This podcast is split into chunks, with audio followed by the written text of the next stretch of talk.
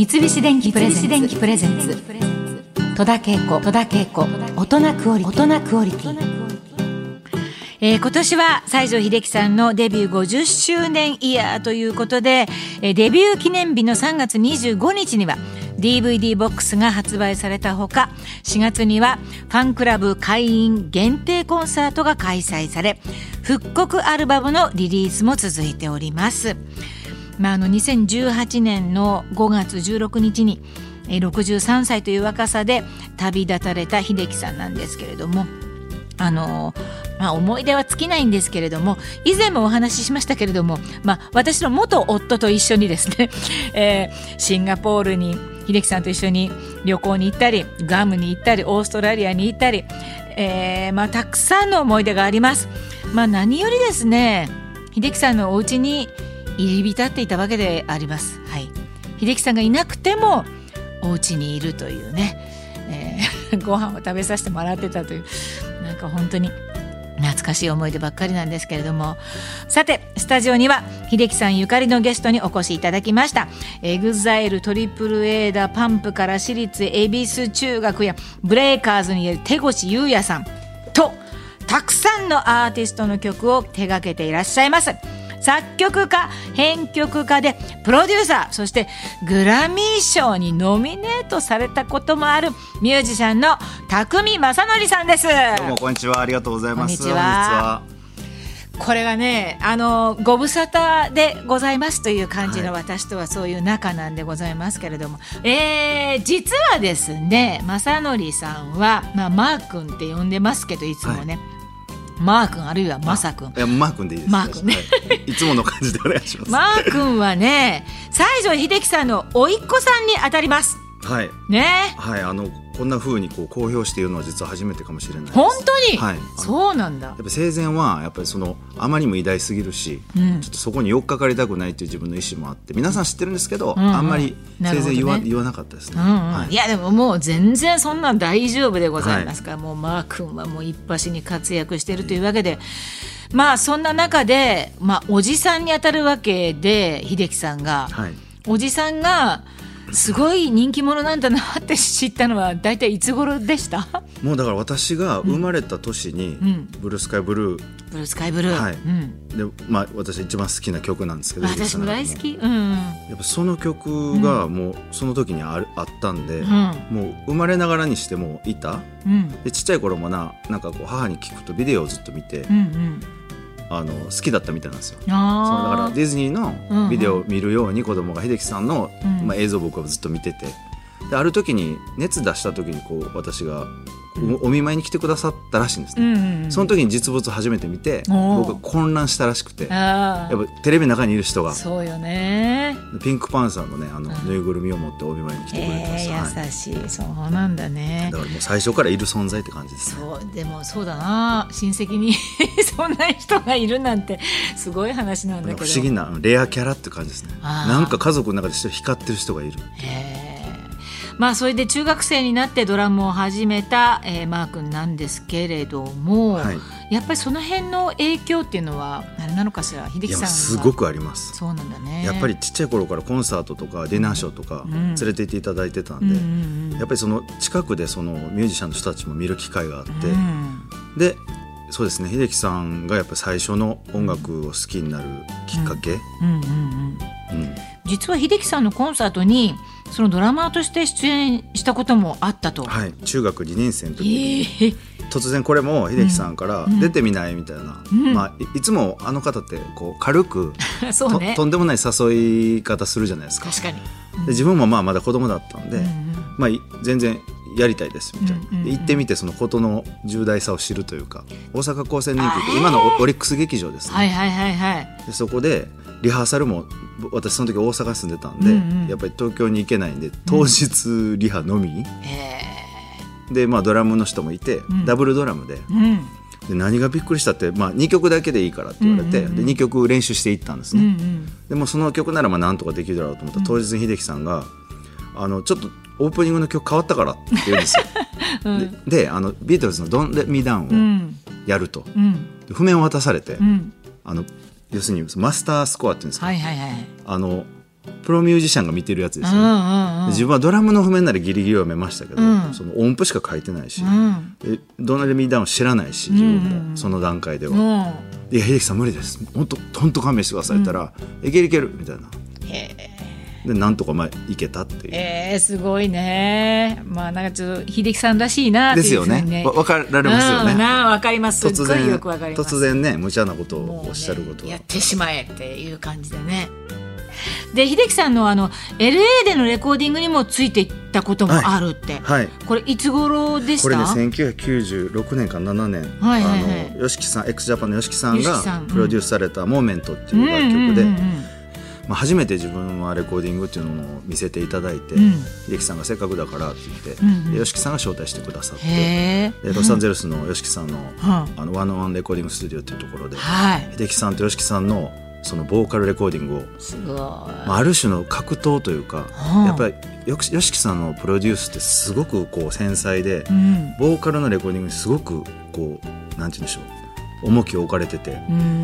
で秀樹さんはまあ大先輩じゃないですか。YOSHIKI、さんもすごく敬われながら、うん、でも秀樹さんはすごくその YOSHIKI さんのプロデュースに寄り添われながら、うん、もう何回でも歌うからって言って、もうそりゃすごい回数の、多分秀樹さんの歌手人生の中で一日にあんな歌ったことないと思う、きっと私の聞く限り3テイクとかまでって聞いてるんで、もう歌って「最高です」って「うん、OK じゃあね」って言ってパッと変えられるイメージじゃないですか、うんうん、多分12時間ぐらいやってたと思います。で途中でも僕自身もそこまでこう苦戦してる秀樹さんを見たことないし、うんうんさんもすごく優しく、うん、こうでも先輩なんで、うんうん、でもこうやっぱりいいものを作るためにこう時間を惜しまないじゃないですか、うん、その時にもう僕横で見てて僕はまだ18歳だったんですけど、うんうん、その時泣けてきて、うん、なんかここまで頑張ってるそういう秀樹さんを見たことがないというか、うん、本当にやっぱプロの世界ってここまで追求してやらないといいもんってできないんだっていうのを間近でこう勉強させていただきましたね。そうなんだ。すごい話をね、まあ、そこは分からないところだからね、うん、私たちはね。すごかったですあれは。まあ、そうやってあの秀樹さんのもとで、まあ、これ英才教育だというふうに受け止めていいと思うんですけれども、はい、まあまあそうしてプロのミュージシャンに、まあ、成長したマー君なんだけれども、まあ、そのうちに秀樹さんのコンサートにも同行するようになって、はい、終わってご飯食べたり飲んだりする時はどうでした？いやもういつも連れてってくださって、ね、一番びっくりしたのが一回沖縄行った時に「うん、そのさよなら」って言ってこう、うん秀樹さんが手を振って帰られて、うん、舞台から出られたんですけど、うん、そのまま一歩も止まらずレストランに行ったらしいです。スターだなやっぱりそういうところね。だから僕片付けして行ったらもう締めを食えよって言うんですけどもう秀樹さんはほとんど終わってるんですよ、止まらないっていう、そこでもやっぱスター性をこう感じたというね、はい、そしてよく飲んだね秀樹さん。本当に。いや僕は何回もこう水に変えてました。すり替えて。本当本当ね。で小さい声でまた言うんですよ、うん、マネージャーに、うん、ちょちょっと焼酎入れてみたいな。僕に聞こえないように「秀樹さんダメですよ」って言って。で僕が水に変えたりしたら秀樹さんまたその水を焼酎に変えて。本当に。バレないようになんか。いやよく飲んだ。本当に。ね今回のお得りでラジオ初オンエアとなる秀樹さんの未発表音源についてマー君にいろいろお伺いしたいと思うんですけれども、はい、これはどういったものになりますか？こちらはですね、はい、2006年のコンサートのオープニング曲として、うん、秀樹さんが私に頼んでくださって、うん、こんな感じの曲作りたいんだけどって言って、はいはい、でまあその時作らせていただきまして、うん、で秀樹さんもいいねって言ってくださって、コンサートで、まあ一度だけやったんですけど。1回だけね、はい、コンサートで、はい、それでその後にまあ録音しようとおっしゃって、うん、まあ出そうと思われたんですけど、うんうん、録音したんですけどやっぱりその当時、その病気をされた後っていう時期もあり、やっぱりそのメジャーレベルとのいろんな関係もあり、なかなかこうリリースが難しい時期で、結局まあすぐには結果が出なくて、で録音したんですけどまあまあこれはこれで置いとこうと、うんうん、ただ秀樹さんってね、戸田さんもご存知のようにもう、はい、次へ次へって明日を見てる方なんで、うんうん、過去を振り返らないじゃないですか、うんうん、で毎年コンサートのオープニングの曲を変えていかれる中で、はい、そのままこうなんて言うんでしょう。忘れてるわけじゃないんですけど、うん、次のことに向かってたんですよね、だからそういう意味でまあなんかこう忘れたわけじゃないけどそのまままあ保存されてた、うん。うん、でその曲を2018年にまあ亡くなって、うん、でその時私ロサンゼルスに住んでたんですけど、はい、2019年に車走ってたんですけど、うんうん、あのテンっていうあのフリーウェイ走った時になんか見たことのあるようなビルがあるなと思って、うん、なんか秀樹さんのヤングマンの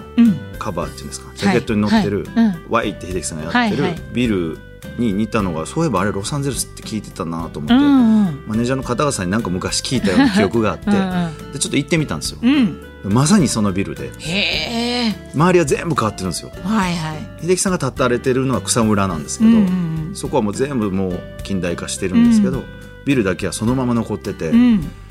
ではここにいたんだみたいな、でそのまあ後を自分は追ってるんだみたいな,、なんかこう感慨深くなって。た時にふと思い出したんですよねその曲のこと、うん、そういえばあの曲どうなったんだろうと、うん、で方々さんにマネージャーの方々さんに連絡して、うん。はい、彼がそれを保存してくれてたんですあよく持っててくれたね、はい、でそれをまあボーカルのデータだけあったんで、これをじゃあどんなふうにこう復活させたら秀樹さんが喜ばれるかなと思った時に、うんうん、秀樹さんが大好きだった、そうジャズであったり、はい、ファンクであったりそういう秀樹さんが大好きだった音楽の香りを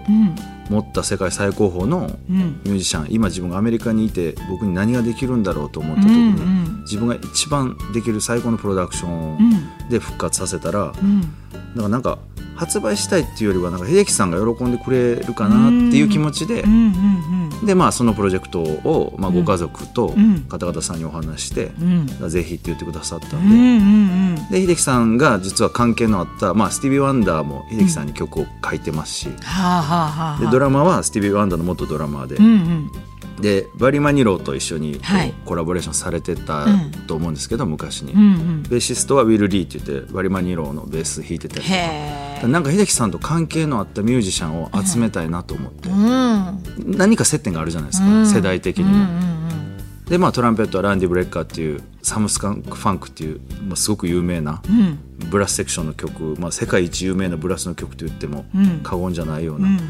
僕的にはもう世界一のトランペッターと思ってるんですけど、うん、その彼に参加してもらって。へえそうなんだ、はい、じゃあそうやってあの参加されたミュージシャンたちの反応はいかがでしたか、はい、いや最初は、うん、あのちゃんとまあ説明してるんですけど、うん、まあ、どうしても向こうの方って適当だったりするんで。まあまあ聞いたような、聞いてないようなみたいなね。説明文を見見ずにふらっと来て、うん、でみんなでこうキャッチアップしてあろうとかってなんかもう楽しそうにしてるんですけど、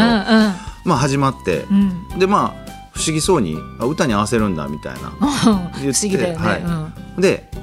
あこれ分かってないなと思ってちゃんと言ったんですよ、うん、あの彼はもう亡くなってるんだよって言った時に、うん、えっ？てなって、うん、そで2018年亡くなったけど、この曲が昔にあって、今回これをリバイブするために、あなたたちに演奏お願いしてるんだって言ったらなんかこう急にやっぱ変わって、演奏もすごく変わるんですよね。で急になんかこう目つぶってなんかこう祈るように聞き出して 単純ですけど嬉しかったですね、うん、まあそうだね。あ、はい、言ってよかったそれはもうね、はい、いや本当に言ってよかったです。僕はもう伝わってるものだと思ったんですけど、うん、そういうのってやっぱり、まあ、常に何度でも伝えていいもんだなと思いましたね、特にそういう心のこもったプロジェクトの場合っていうのは、ね、絶対そうですよね、はい、もうスイッチみんな入りましたね、はい、あの公式サイトにもアップされてるあのレコーディング風景なんですけれどもなんか素敵でね、はい、なんですか？っていう感じが素敵でめっちゃ。皆さんもサイト見ていただきたいと思いますけれども。三菱電機プレゼンツ。戸田恵子。大人クオリティ